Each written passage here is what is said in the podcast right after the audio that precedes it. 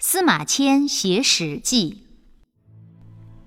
公元前九十九年，汉武帝派二师将军李广利带兵三万攻打匈奴，打了个大败仗，几乎全军覆没。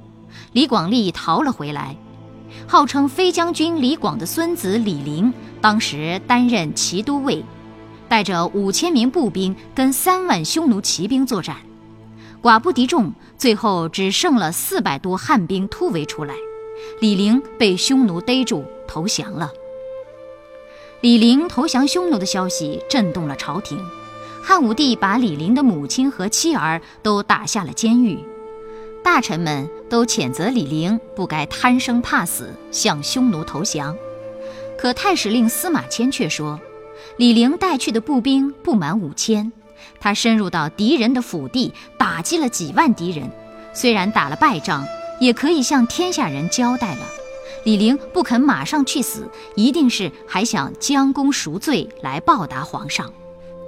汉武帝听了，认为司马迁这样为李陵辩护是有意贬低李广利，而李广利正是自己宠妃的哥哥，于是勃然大怒，把司马迁投进了监狱，并且对他施以最耻辱的宫刑。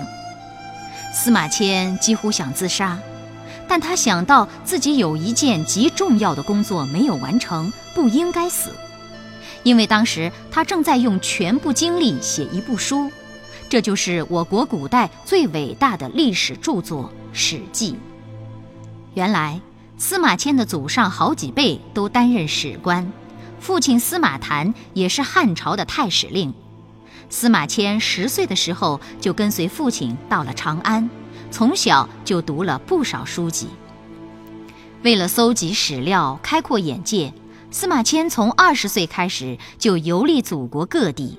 他到过浙江会稽，看了传说中大禹召集部落首领开会的地方；到过长沙，在汨罗江边凭吊爱国诗人屈原；他到过曲阜，考察孔子讲学的遗址；他到过汉高祖的故乡，听取沛县父老讲述刘邦起兵的情况。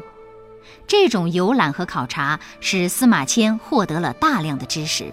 又从民间语言中汲取了丰富的养料，给司马迁的写作打下了重要的基础。以后，司马迁当了汉武帝的侍从官，又跟随皇帝巡行各地，还奉命到巴蜀、昆明一带视察。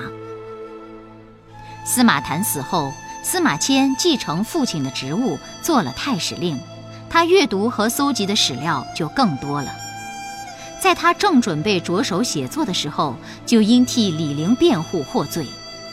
他想，从前周文王被关在羑里，写了一部《周易》；孔子周游列国的路上被困在陈蔡，后来编了一部《春秋》；屈原遭到放逐，写了《离骚》；左丘明眼睛瞎了，写了《国语》；孙膑被剜掉膝盖骨，写了《兵法》；还有《诗经》三百篇。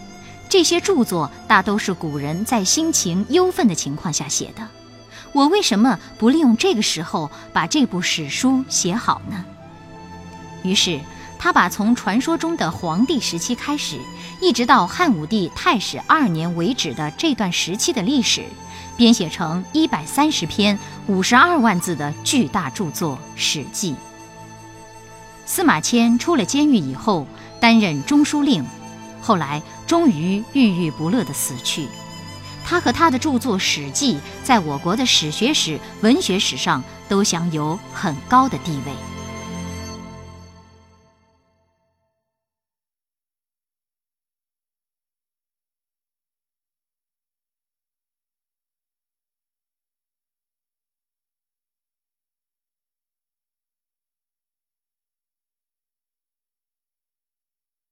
赤壁之战。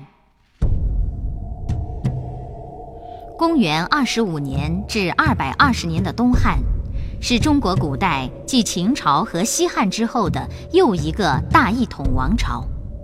东汉末年，国势衰微，政治腐败，天灾不断。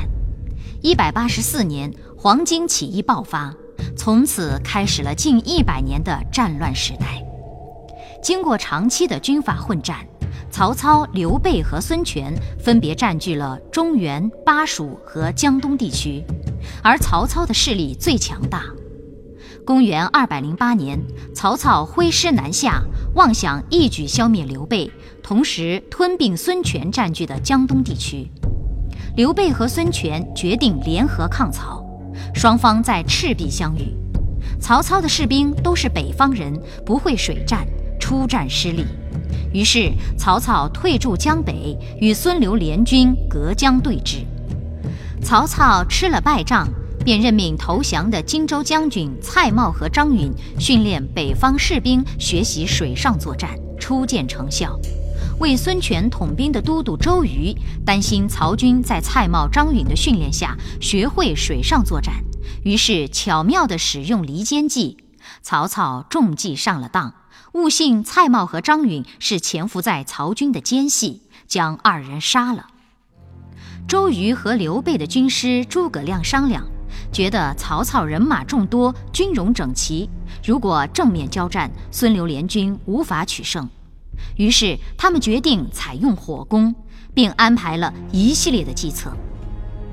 一天，周瑜召集手下大将商量进攻曹操。老将黄盖认为对方太强大，不如干脆投降。周瑜大怒，命令手下打了黄盖五十军棍。黄盖被责打后，派人送信给曹操，表示要投奔曹操。此时，埋伏在周瑜军营里的曹军奸细也传回周瑜责打黄盖的信息。曹操相信了黄盖真的要来投降，非常高兴。这时，闻名天下的军事家庞统也来拜见曹操。曹操高兴异常，立即向庞统请教了一个他正发愁的问题。原来，曹操的士兵都是北方人，不会水战。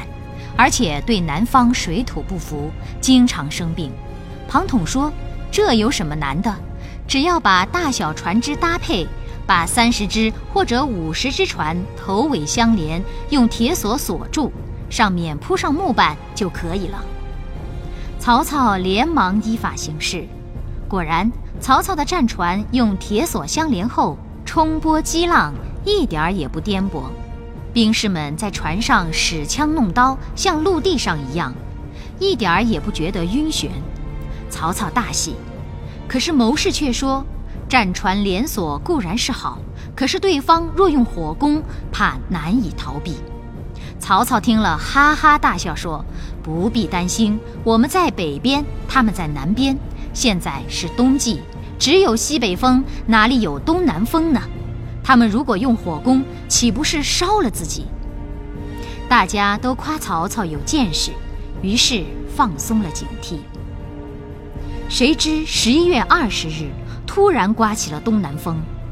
刘备的军师诸葛亮善观气象，早就和周瑜做好了准备。这时，曹操收到黄盖派人送来的信，约好来投降。曹操带了将领站在船头等候，果然看见黄盖领着十多只小船顺风驶来。曹操非常得意，十几只小船趁着风势，很快就到了曹操的战船前。黄盖手一招，小船顿时燃起大火。原来船上全是柴草、油脂等易燃之物。着火的小船借着东南风，直撞入曹操的战船营里。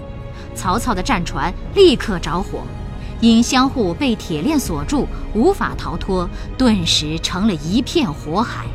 曹操急忙弃船上岸，谁知岸上囤放粮食的军营也被周瑜事先埋伏的士兵烧了。孙刘联军乘势猛攻，曹军大败。曹操狼狈突围，逃回北方。经过赤壁一战。